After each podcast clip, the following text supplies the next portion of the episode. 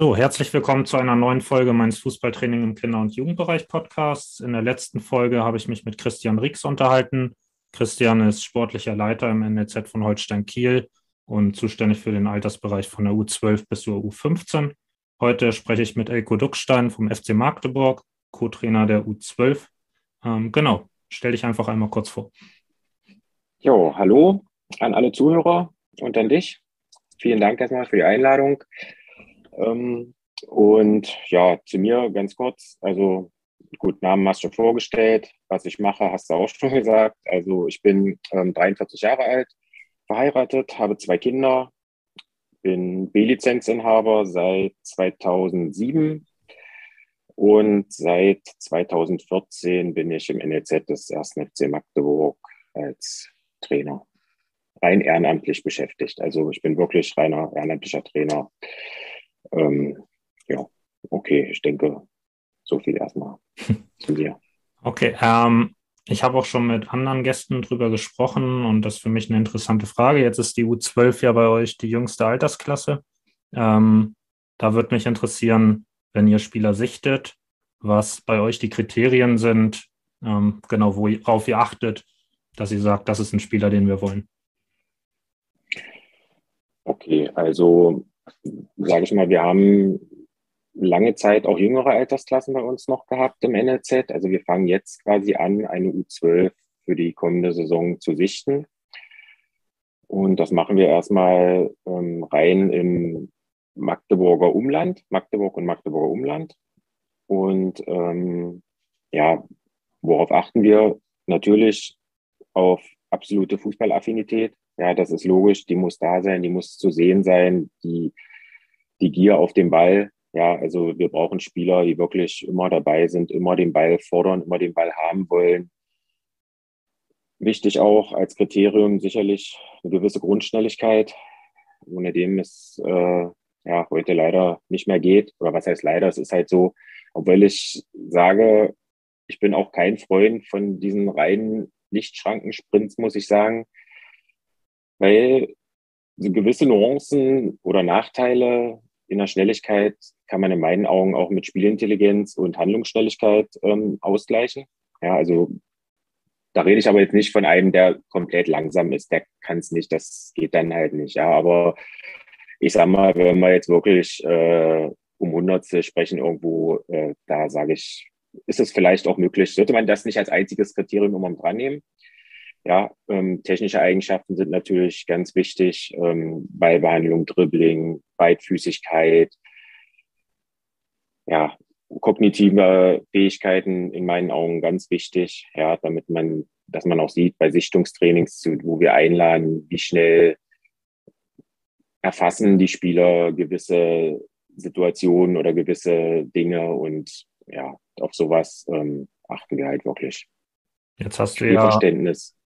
Jetzt hast du ja mehrere Kriterien genannt. Ähm, mich würde interessieren, wie ihr die gewichtet. Also wenn ihr zum Beispiel einen schnellen Spieler habt und ihr habt einen Spieler mit einer unfassbaren Spielintelligenz, ähm, als Beispiel nur, ähm, genau, welche Kriterien für euch wichtiger sind als andere? Kann man so nicht sagen. Also ich sehe es als ganzheitliches, ähm, ganzheitliches Paket. Ja, also wie ich gesagt habe, man kann jetzt nicht also Schnelligkeit, es muss eine gewisse Grundschnelligkeit da sein. Das ist, das ist ein Fakt.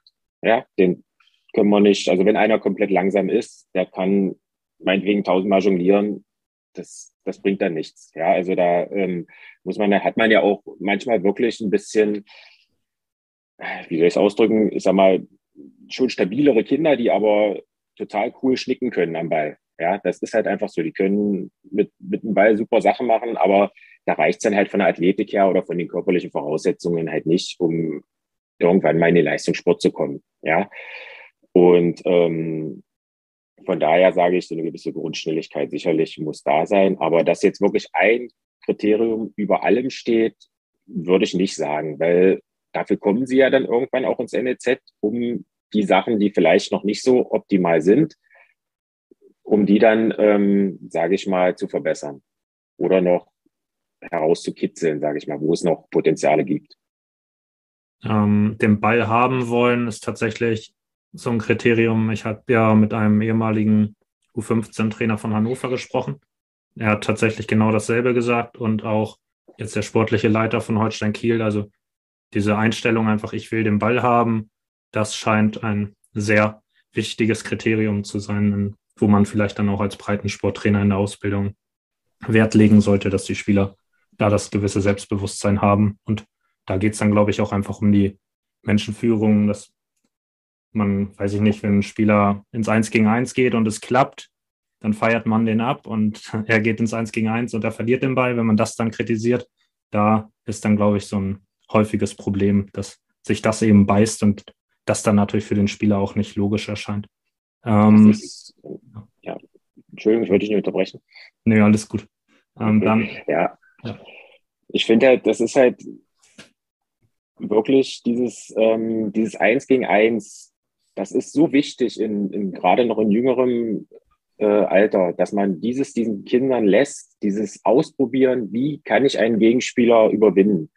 Ja, und wenn man das, und das sehe ich halt leider im Breitensport halt auch zu oft, dass ähm, den Kindern immer gesagt wird, spiel den Ball ab, guck mal, Spieler X steht frei, spiel doch lieber dahin. Ja, sicherlich in manchen Situationen kann man mal ansprechen, wenn man es übertreibt, aber lasst die Kinder das Eins gegen Eins ausprobieren. Wie sollen sie es jemals lernen? Sage ich immer, die lernen das mit 15, 16, lernen die das Eins gegen Eins nicht mehr. Dann ist es zu spät. Wenn die das vorher immer nur den Ball abspielen mussten, dann haben sie den Mut nicht mehr. Kinder, wenn sie noch in diesem Ego-Denken sind, sage ich mal, ja, also wirklich im Kinderalter, wo sie, wo sie wirklich nur den Ball haben wollen, wo sie eigentlich noch gar keinen äh, Mitspieler groß sehen können, was auch ihr von ihren, von ihrer Entwicklung her noch gar nicht möglich ist. Lass sie da schnicken, lass sie eins gegen eins gehen und das, die rennen da fünfmal in die Gegenspieler rein. Und beim sechsten Mal klappt Und genau das, diese Erfahrung müssen sie machen. Ja. Und selbst das, das in Anführungsstrichen Scheitern im Eins gegen eins, das ist ja, das ist ja auch eine Erfahrung, die sie machen.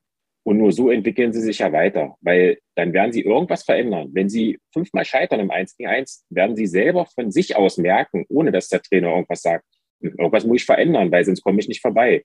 Und das ist für mich dieser Punkt, dass sie dann selber, ähm, selber diese, diese, diese Fähigkeit entwickeln oder diese Ideen entwickeln, was kann ich machen, um jetzt äh, den Gegenspieler auszuspielen, ohne dass ein Trainer sagt, Mensch, mach die Finte oder mach das. Klar, das kann man ihm mit, mitgeben als Hinweis.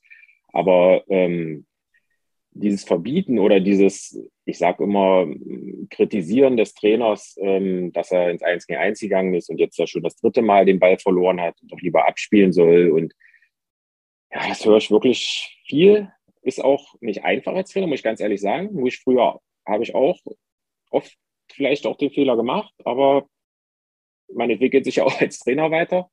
Und ich sage immer wieder, das lasst sie machen lasst sie machen. Und es, es gibt nichts Schlimmeres als äh, Kindertrainer am Spielfeldrand, die jede Aktion der Spieler vorgeben. Pass dorthin, spiel dahin, nimm den Ball an, lauf nach rechts, lauf nach links.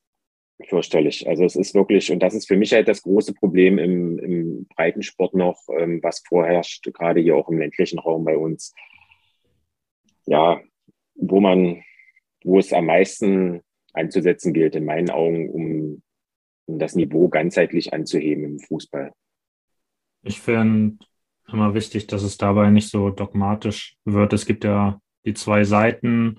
Ähm, einmal die, die sagen, ja, im jungen Alter nur eins gegen eins, eins gegen eins, eins gegen eins. Und dann gibt es eben die, die sagen, ja, aber ähm, die müssen ja auch die Entscheidung ähm, treffen, ob passen oder eins gegen eins, sehe ich auch absolut genauso. Ähm, und das finde ich eben auch sehr wichtig. Horst Wein sagt, glaube ich, der sagt, dass das quasi die wichtigste Entscheidung im Fußball ist, passen oder dribbeln. Ähm, aber auch die verfallen dann in so ein Extrem und Ball am Passform und passen, passen, passen. Ähm, und da finde ich eben wichtig, dass es um genau die Entscheidung geht, wann passe ich, wann dribbel ich und dass man den Spielern eben auch gerade im jungen Alter die gewissen Freiräume lässt, dass sie die Erfahrung eben auch machen. Nicht alles muss immer explizit gecoacht werden. Ähm, genau. Wie geht Genau, das meine ich ja auch, ja. Genau, ja, genau. genau. Wenn, wenn, wenn der Spieler halt äh, fünfmal hängt, vielleicht ist ja die nächste Entscheidung der Pass. Ja, ja, das kann ja sein, aber das ist total in Ordnung. Ja, also diese Entscheidung äh, sollte aber dem Kind oder dem Spieler überlassen sein. Und der soll das nicht machen, weil dort der Trainer sagt, spiel den Ball an. Sondern weil er für sich wahrgenommen hat oder in, also erstmal wahrgenommen hat, dass er es vielleicht nicht hinkriegt und dann die Entscheidung trifft, ich spiele lieber den Ball ab. Ja, das sind ja mhm. dieses, wie es halt viele sagen, drei Phasen, vier Phasen Modell, je nachdem, wie man es nimmt, was man dort mit reinnimmt, ja, wahrnehmen, äh, entscheiden und ausführen. Jetzt die drei Phasen und so ist es ja am Ende. Ja, ich würde gern noch einmal zurück auf einen anderen Punkt kommen. Ich habe dich ja nach der Gewichtung gefragt bei den Schwerpunkten. Ich habe mich auch mit dem Stützpunktkoordinator von Schleswig-Holstein unterhalten, also DFB-Stützpunkt. Und da habe ich ihn nach seiner Talentdefinition gefragt. Und da musste er auch erstmal stocken und meinte, das ist eine ganz schön schwere Frage. Ähm, und hat dann letztendlich gesagt, dass für ihn jemand ein Talent ist, wenn er eine besondere Waffe hat. Also eine Sache, in der er besser ist als der Rest quasi. Ähm, hat er Arjen Robben ist ein Beispiel, was er ganz gerne nennt. Ähm, und du hast jetzt dieses Gesamtpaket angesprochen, wofür man ja im NLZ ist. Ähm, vielleicht könntest du das nochmal differenzieren, wie du das siehst, was du jetzt zu dieser äh, Talentdefinition sagen würdest. Genau. Da gehe ich absolut mit, mit der Waffe. Ja. Und ähm, das ist ja auch das, ähm, was ich meinte. Also wenn wir sagen jetzt nicht nur Schnelligkeit oder nicht nur Dribbling oder wie auch immer, ja, wenn der eine ist vielleicht schnell, absolut, absolute Waffe, den kann man nehmen. Der nächste hat vielleicht einen überragenden Torschuss, den kein anderer hat, dann ist das halt seine Waffe, dann äh, ist halt das bei dem Spieler der Grund, warum man ihn nimmt. Der nächste kann unheimlich dribbeln und fintieren und Gegenspieler stehen lassen. Ja, das ist dann sein Ding und wird, er wird deshalb genommen. Ja, also es, du, da, so schon hast du ja nachher ähm, verschiedene Typen in der Mannschaft, sage ich mal. Ja, ähm, so meinte ich das eigentlich. Äh, also es ist jetzt nicht ein, ein explizites äh, Sichtungskriterium, sage ich mal, der muss absolut gut dribbeln können oder so. Ja, also wie gesagt, wenn einer als Waffe den Torschuss hat, okay. Und es gibt halt auch Spieler, die, wo man halt schon sieht, sage ich mal, in dem Alter, U11 kann man das schon manchmal, sieht man das schon, dass die unheimlich äh, intelligent spielen. Dass die fallen dann vielleicht nicht ganz so in Einzelaktionen auf, aber man erkennt schon, dass die Dinge erahnen, antizipieren. Und das ist für mich auch eine Waffe, die leider oft ähm, nicht gesehen wird bei, bei Sichtungen. Da kommt es immer nur auf die, auf die ja, eindeutigen Sachen wie Schnelligkeit, Dribbling, Torschuss oder sowas ähm, an oder Passspiel meinetwegen noch.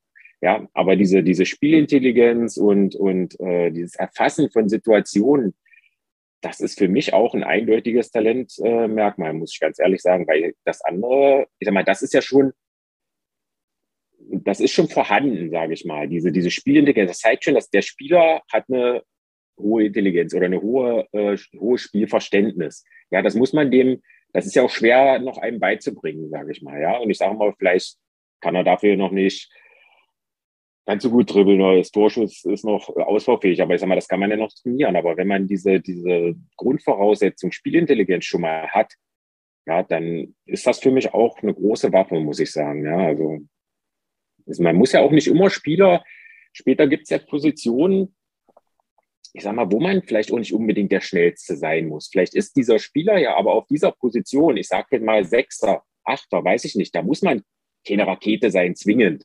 Ja, aber der kann ja auf der Position, da ist halt eine Spielintelligenz oder sowas enorm wichtig. Und vielleicht wird das ja mal einer auf der Position, das weiß man ja nicht. Und wenn man das von vornherein schon ausgrenzt, weil er vielleicht ein Tucken zu langsam ist, weiß ich nicht, sehe ich immer schwierig.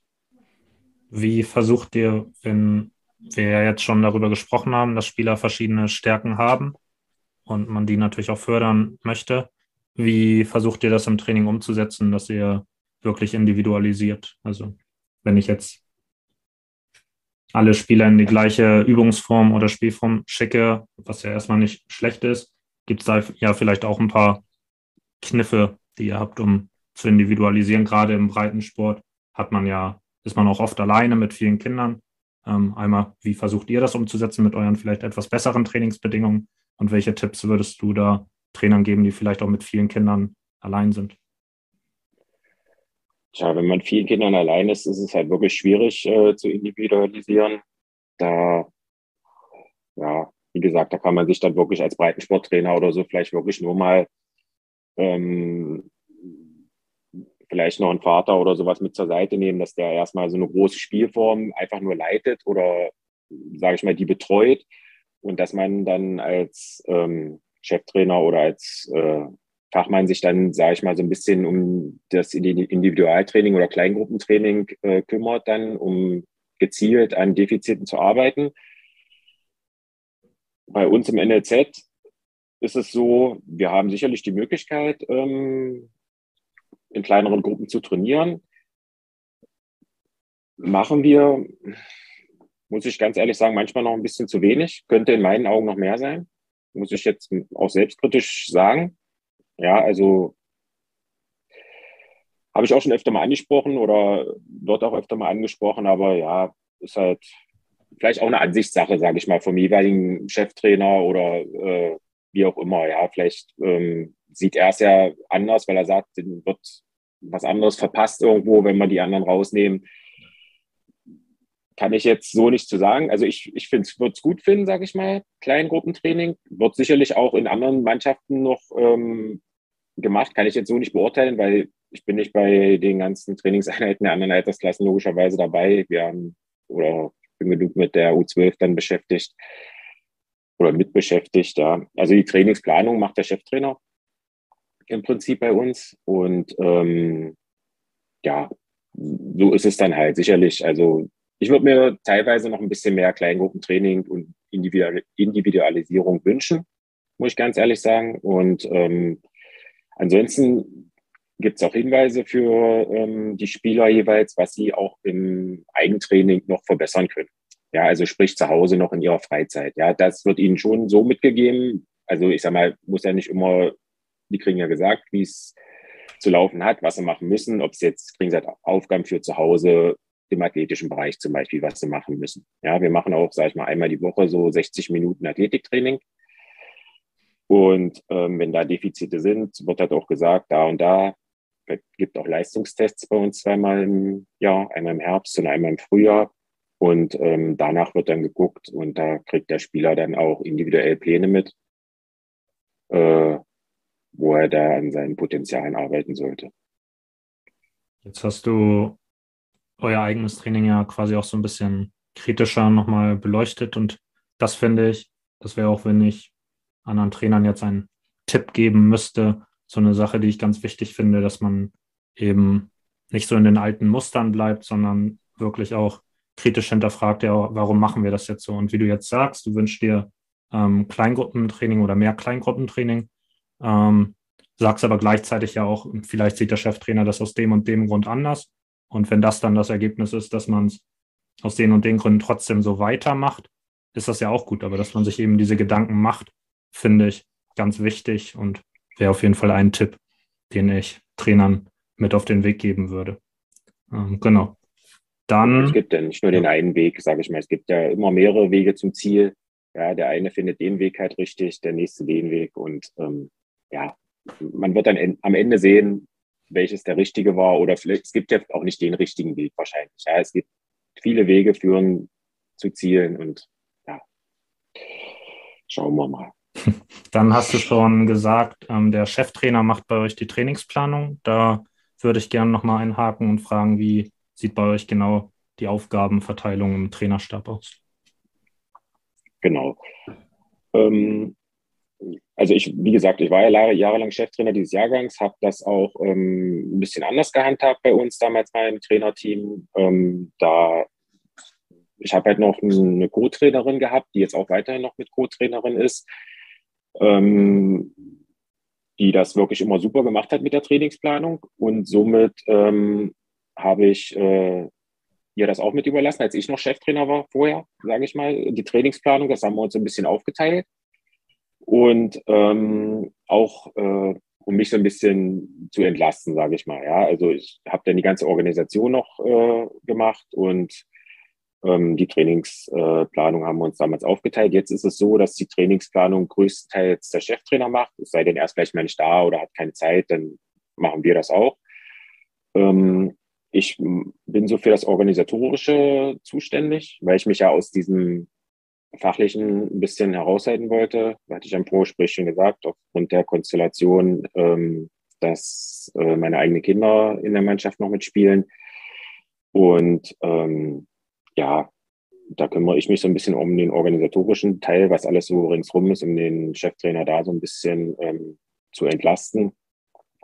Und ähm, ja, beim Training dann sind wir natürlich unterstützend mit dabei, sage ich mal. Ja, das ist halt da je nach Trainingsplanung, sage ich mal, sind wir beiden Co-Trainer, dann sind zwei Co-Trainer mit ähm, Trainerin noch äh, eingebunden. Genau, dann ähm, haben wir schon darüber gesprochen, was quasi ja die Fähigkeiten sind, die Spieler mitbringen sollten, wenn sie bei euch in der U12 anfangen. Jetzt würde mich interessieren, was wollt ihr bis zur U13 ausbilden? Also habt ihr das irgendwie verschriftlicht, dass ihr sagt, das und das muss ein Spieler können, wenn er in die U13 geht? Es gibt Verschriftlichungen, ja die musst du, glaube ich, als NEZ auch machen bei der Lizenzierung. Es gibt Lernzielkataloge und ähm, ja, gibt es. Und ähm, aber es wird, also wir müssen uns da, wir haben gewisse Freiheiten. Wir müssen uns da nicht strikt dran halten. Ja, oder wir sicherlich gewisse Sachen, ich sage einfach mal, diese grundlegenden Sachen wie Beidfüßigkeit, das muss definitiv vorhanden sein, dass, dass beide Füße genommen werden der erste Kontakt muss passen. Das sind so Schwerpunkte, sage ich mal, in unserem Altersbereich. Dann eins gegen eins, offensiv, defensiv, so die ersten Grundlagen. Ja, das sind ja dann schon fast taktische Sachen. Ja, also da geht's langsam in der U12 los, sage ich mal so, mit solchen individualtaktischen Dingen auch, die man dann äh, beginnt. Ja, also sowas in der Richtung, ähm, mal, das sind die Schwerpunkte jetzt in der, in der U12, definitiv. Und ähm, natürlich auch kommt jetzt immer mehr so dieser athletische Teil mit rein. Ähm, wie gesagt, wie seit diesem, seit dieser Altersklasse ähm, machen wir auch regelmäßig äh, einmal die Woche Athletiktraining. Weil nächstes Jahr ähm, geht es für die U13 bereits in die äh, Regionalliga ähm, bei uns in der Region. Das ist so im Nordosten. Die Leistungszentren haben sich da, sage ich mal, seit zwei Jahren, glaube ich, so zusammengeschlossen, haben eine, eine Liga gemacht. Da wird ähm, im Twin-Modus im ersten Halbjahr gespielt, auf zwei Halbfeldern parallel im äh, 7 gegen 7. Und dann nochmal über Kreuz spielen die dann. Und im, in der Rückrunde geht es dann auf das Neunerfeld. Ja, und äh, ja, das ist schon ein ordentliches Niveau, ja, in der U13 dann. Und ja, darauf müssen wir jetzt versuchen, die Jungs darauf vorzubereiten und dass sie da mithalten. Ja, also da geht es nicht um Meisterschaften, um irgendwas, aber äh, dass sie da natürlich irgendwo standhalten. Die müssen nicht jedes Spiel gewinnen oder was weiß ich, aber ja, sie sollten halt auch nicht nur ähm, Nackenschläge bekommen, ja, weil dann, das ist ja auch nicht positiv für die Entwicklung. Nun kann es ja auch sein, beziehungsweise kommt ja auch öfter mal vor, dass Spieler das, was gefordert wird, nicht erfüllen können. Und du hast ja auch schon die Leistungstests angesprochen. Christian Riegs von Holstein ähm, hat eigentlich eine Ansage, würde ich sagen, so als sportlicher Leiter im NLZ rausgehauen und meinte, äh, wenn ein Spieler zu ihnen kommt, dann hat er erstmal zwei Jahre sicher. Also ich weiß nicht, wie andere NLZs es handhaben, aber ich fand, das war schon eine Ansage, das so quasi zu garantieren, mehr oder weniger. Wie handhabt ihr das mit der Selektion? Also, dass es äh, eine, eine absolute Sicherheit gibt ähm, oder dass jetzt fest gesagt wird, zwei Jahre, drei Jahre, wie auch immer, ist mir neu. Wie gesagt, wir fangen ja jetzt auch erst an in diesem, in dieser Altersklasse, sage ich mal, mit der U12. Ich muss sagen, in der jetzigen U12 sind noch, ich glaube, sieben Spieler von 14, die im Bambini-Alter angefangen haben, beim ersten FC Magdeburg. Ja, wir haben die ganzen Jahre lang nie einen Spieler aussortiert und auch nie von anderen Vereinen Spieler abgeworben, weil das damals die Ansage war von der NLZ-Leitung, ähm, wir sollen keine Spieler von anderen Magdeburger Vereinen abwerben. ja, weil das immer nicht gut ankam bei den Vereinen. Da wurde vielleicht auch kommunikativ damals vor meiner Zeit nicht immer optimal gehandelt. Und ähm, ja, von daher ähm, war das die Ansage. Da habe ich mich auch dran gehalten als Trainer. Von daher haben wir äh, diese Spieler durchgezogen, egal was war. Wir haben ihnen die Chance gegeben, sich immer weiterzuentwickeln. Ja, und ich sage mal, sieben von diesen Spielern, die jetzt noch in der U12 sind, sind wirklich schon seitdem sie fünf, sechs Jahre alt sind, dort. Da kann man ja wirklich noch nicht von Fußball sprechen in dem Alter. Ja, es war ja eine reine Bewegungstalentauswahl damals. Manche sind auch von allein schon mal gegangen, die, wo die Eltern auch gesagt haben, okay, das, das reicht oder haben es selber gesehen oder der Aufwand ist zu groß oder wie auch immer. Ja, dann wurden auch mal Spieler noch dazugeholt, sicherlich, aber die dann freiwillig gekommen sind, die sich selber angeboten haben zu einem Sichtungstraining und wo wir gesagt haben, okay, jetzt ist einer gegangen, dafür könnten wir auch wieder einen neuen holen und so weiter und so fort.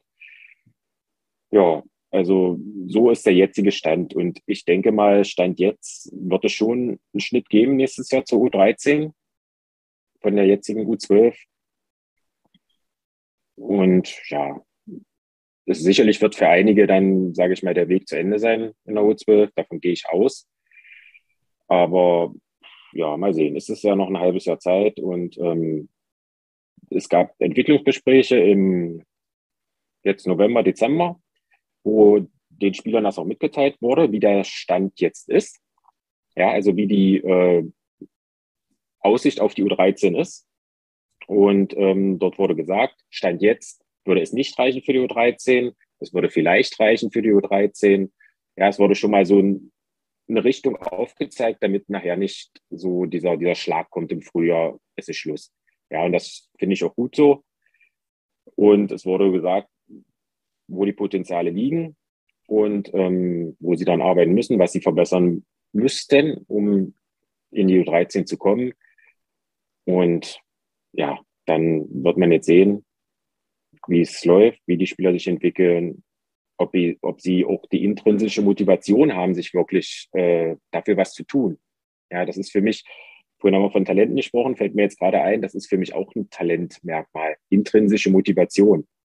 Weil ich sage immer wieder, wenn es ein Spieler nur macht, weil er von den Eltern, von den Trainern immer wieder, wo es motiviert werden muss oder angefeuert werden muss oder genötigt, sage ich jetzt einfach mal, wird, äh, du musst, du musst, du musst. Ja, okay. Aber wer diese intrinsische Motivation hat, schon auf oder allein zum Training zu gehen, sich stetig verbessern zu wollen, immer fokussiert zu sein beim Training, das ist für mich auch ein unheimliches Talentmerkmal, weil das, das haben nicht so viele. Diese, diese wirkliche intrinsische Motivation, alleine, von alleine irgendwas zu machen, gerade im, im Kindesalter. Später kommt das dann vielleicht, okay. Aber das sind so für mich Spieler, die haben auch die meisten Potenziale, sich weiterzuentwickeln, weil sie es wollen, weil sie es von sich aus wollen und nicht, weil sie müssen, weil es von außen herangetragen wird, sondern weil sie es aus dem tiefsten Inneren wollen. Und ich denke, dann haben die auch Möglichkeiten, sich weiterzuentwickeln oder besser weiterzuentwickeln. Ja, weil sie es von sich aus wirklich, sie arbeiten an sich, sie haben das im Kopf drinne und ist für mich halt ein großes, äh, ein großer Pluspunkt. Ja, jetzt bin ich ein bisschen abgekommen vom eigentlichen Thema. Und ähm, ja, so ist jetzt, ähm, sage ich mal, der Stand äh, von der U12 zur U13. Es wird sicherlich einige geben. Und dann wird ja zur U13 wird dann auch überregional gesichtet, weil da steht dann auch die Sportschulaufnahme an im Internat. Das heißt, ähm, wir gucken dann Sachsen-Anhalt weit nach Talenten. Ja, da kommen, da wird der, der Einzugsbereich dann größer und da wird dann sicherlich für einige dann, ähm, ja, wird der Weg dann im NEZ zu Ende sein. Nun gibt es ja so ein bisschen die Tendenz, dass man sagt, ähm, es geht in den jüngeren Altersklassen nicht mehr um Ergebnisse, Foninho etc. mit Spieltagen ohne Gesamtsieger am Ende. Welche Rolle spielen bei euch in der Altersklasse U12 Ergebnisse? Also ich denke jetzt an ein Interview mit Ralf Rangnick bei Coaches Voice. Und da sagt, also bezeichnet er diese Tendenz als die dümmste Sache, die er jemals gehört hat. Ähm, ziemlich hart und meint, wenn man hat ein paar Profifußballer, ich habe die Namen nicht im Kopf, aber hat er die genannt und meinte, wenn man denen damals gesagt hätte, wir sind hier nicht um zu gewinnen, die hätten einem den Vogel gezeigt. Und er meinte, zu den Zuhörern, überlegt euch mal, ihr mit sieben Jahren, hätte man euch das gesagt, wie ihr darauf reagiert hättet. Ähm, wie denkt ihr bei Magdeburg über dieses Thema? Ich sag erstmal, wie ich denke. erstmal kann ich ja nur für mich sprechen. Ja, und ähm, ich denke aber mal, es ist auch altersklassenabhängig, äh, abhängig, sage ich mal. Ja, also in der U17, U19 wird schon gesagt, Ergebnisse sind wichtig. Ja, also da sollte es dann schon ähm, auch drauf ankommen. Aber in meinen Augen, dieser große Denkfehler, der äh, dort immer angesagt wird bei den Kritikern dieser Spielform oder der Abschaffung von Tabellen, ist, dass die Spieler nicht mehr lernen, gewinnen zu wollen. Das ist für mich absoluter Quatsch, weil die Spieler sind auf dem Platz und na klar wollen die gewinnen. Es geht ja nur darum, dass am Ende nicht irgendwo über ein halbes Jahr oder Jahr eine Tabelle zusammengefasst wird. Und ähm, das ist ja dann nur eine langfristige Aussage. Kurzfristig, der Spieler, der auf dem Platz steht, klar will der das Spiel gewinnen, das will der immer gewinnen. Und das Spiel, der denkt, das denkt doch kein Spieler in dem Moment, wo er auf dem Platz steht, kein Kind, zumindest nicht. In der Bundesliga ist vielleicht was anderes. Aber kein Kind denkt doch in dem Moment, wo es auf dem Platz steht, an irgendeine Tabelle im Hinterkopf. Das, das Kind will ein Tor schießen, das will ein Tor verhindern.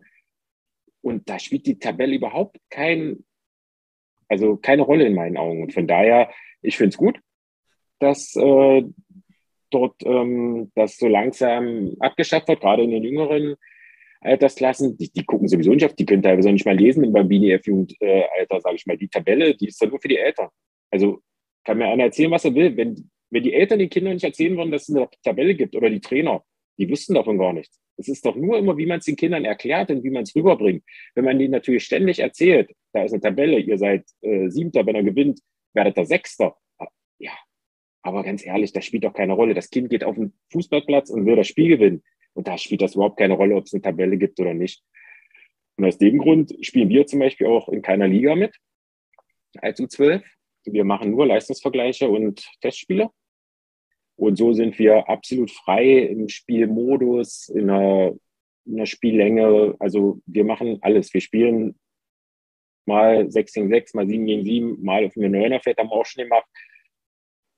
Mal 3 mal 20, mal 3 mal 30, mal irgendwas anderes. Da sind wir so frei und äh, suchen uns die Gegner und sprechen das mit dem vorher ab. Und äh, da können wir alleine entscheiden, wie wir spielen und was wir spielen wollen und wo wir Wert drauf legen und haben keine Tabelle im Hintergrund, wo auch die Eltern drauf gucken, unbewusst oder wie auch immer. Und ja, was die Kinder dann zu Hause vorgehalten kriegen und äh, dem geht man so aus dem Weg. Und ich finde das gut so. Das machen wir jetzt schon seit drei Jahren in diesem Jahr, dass wir keine, keine, keinen Ligenspielbetrieb mehr mitmachen.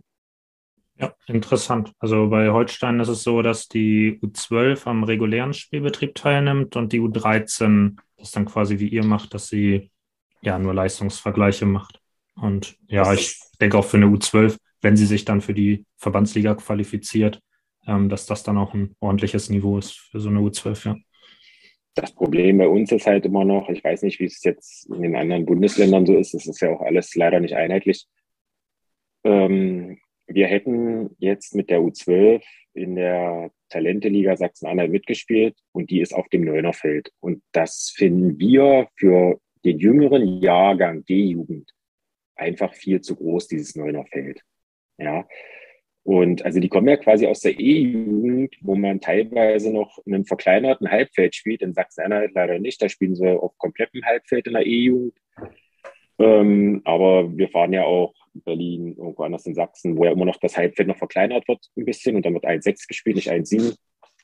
Und dann würden die quasi sag ich mal, von diesem verkleinerten Halbfeld schon auf dieses Neunerfeld gehen. Also das Halbfeld lassen die komplett aus.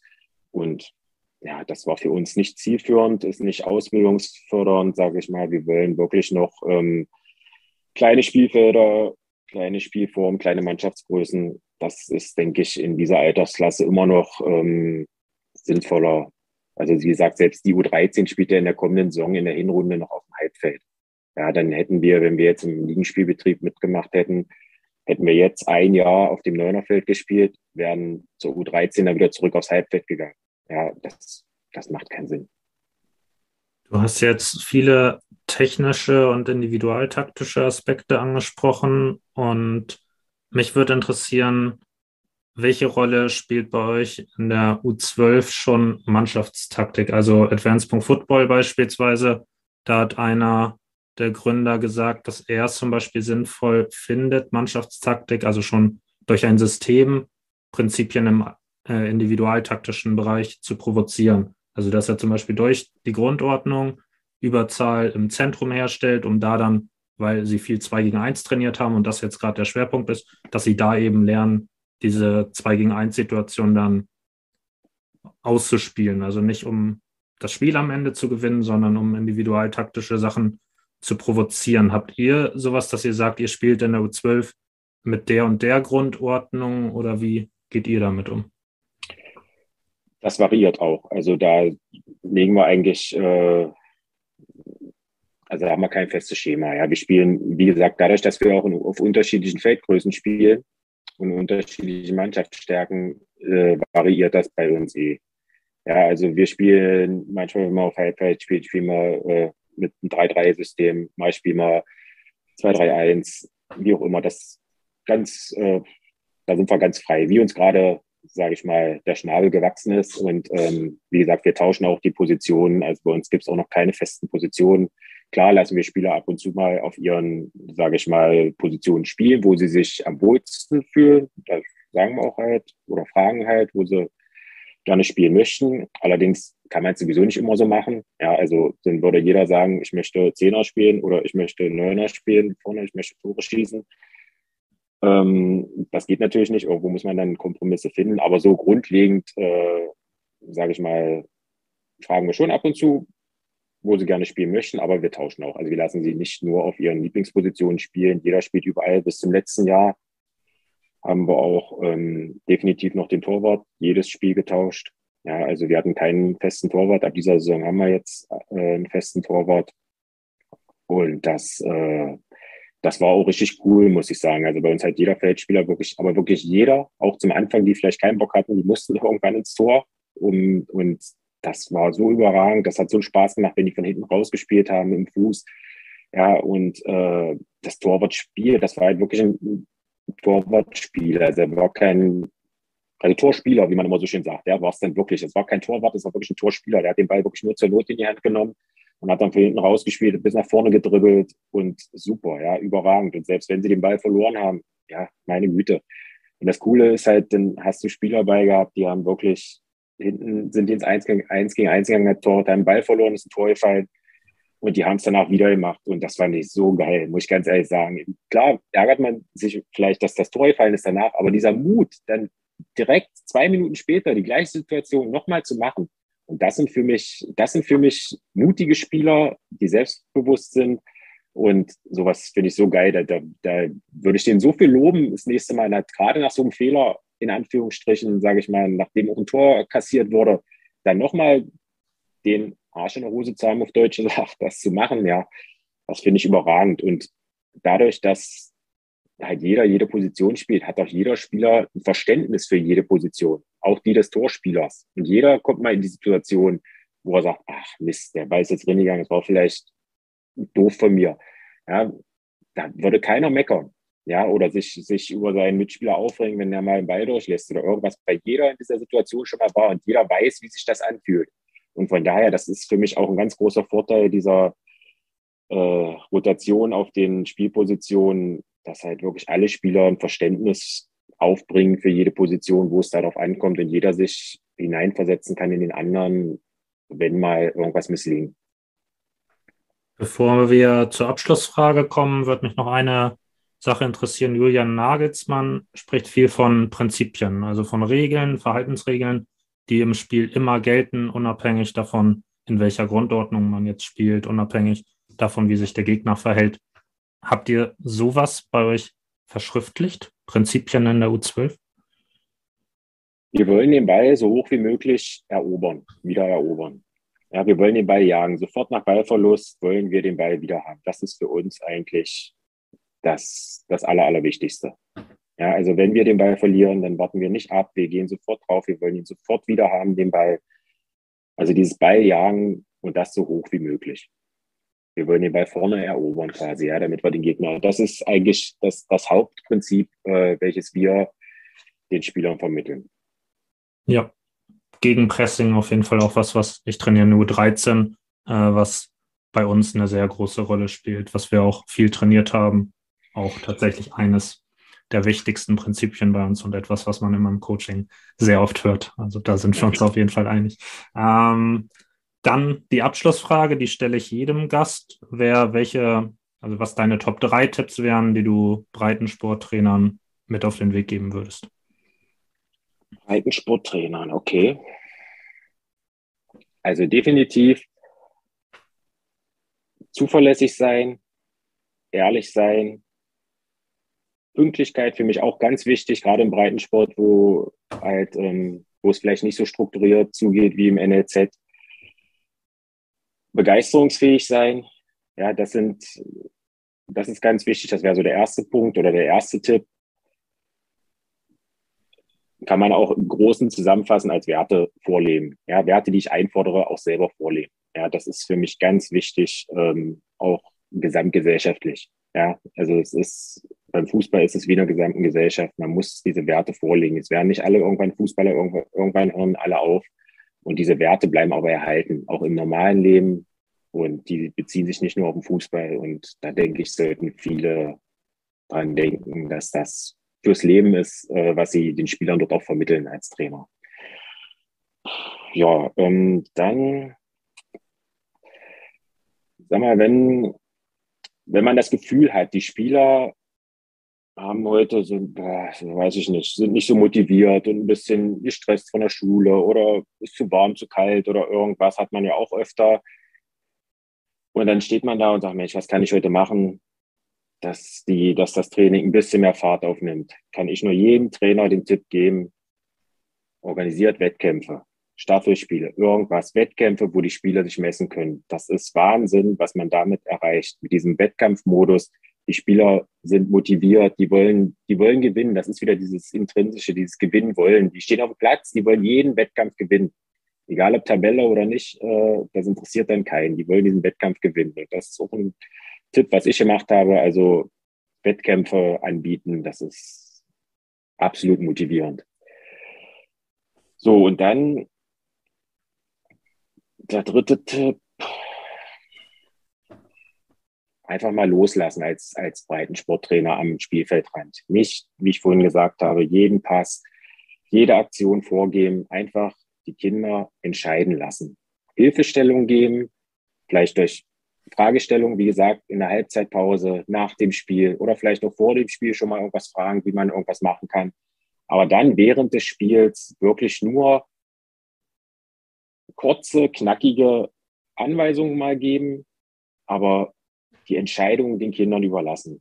Weil nur so entwickeln die sich weiter. Wie soll ein Kind jemals alleine eine Entscheidung treffen oder irgendwas richtig entscheiden, wenn es immer nur vorhergesagt wird? Also das, wie ich vorhin schon mal erwähnt habe, das sieht man leider noch viel, viel, viel zu oft äh, im Breitensport, dass dort die Trainer wirklich jede Aktion der Spieler vorgeben. Und da diesen Tipp habe ich wirklich an alle und das ist eigentlich auch eine Bitte, lasst die Kinder mal wirklich frei spielen und frei entscheiden und nehmt euch selber als Trainer einfach ein bisschen zurück, nehmt euch nicht so wichtig in Anführungsstrichen. Helft den Spielern dabei, die richtigen Entscheidungen zu treffen. Ja, durch Fragestellungen oder wie auch immer im Training, äh, Trainingsform. Und ich denke, dann ist das der beste Weg. Das wären so jetzt aus dem Stehgreif die, die drei Tipps, die ich den Trainern dort draußen mitgeben kann. Ich glaube auf jeden Fall drei wertvolle Tipps, gerade dies ähm, zu viel coachen ist, glaube ich, echt ein großes Problem.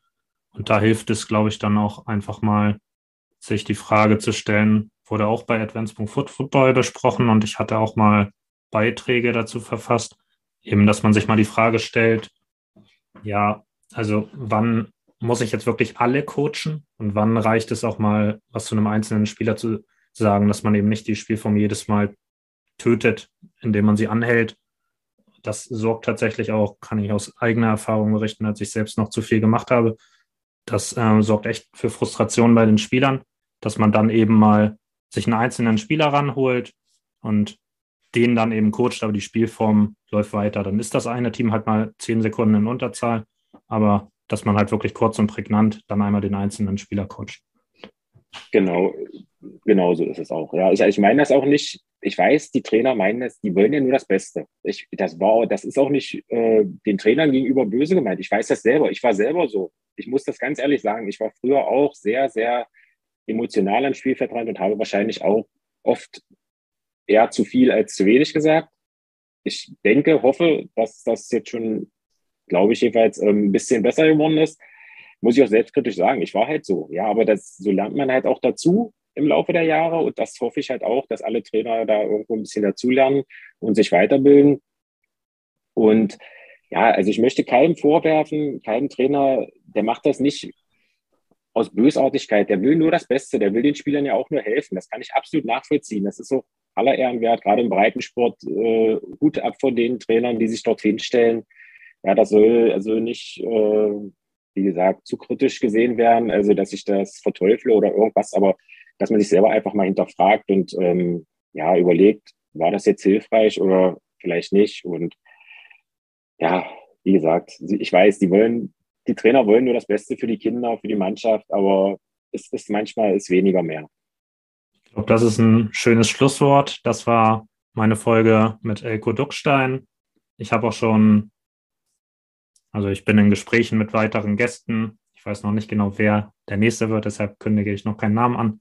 Aber da bin ich auf jeden Fall in Gesprächen. Und dann bis zum nächsten Mal.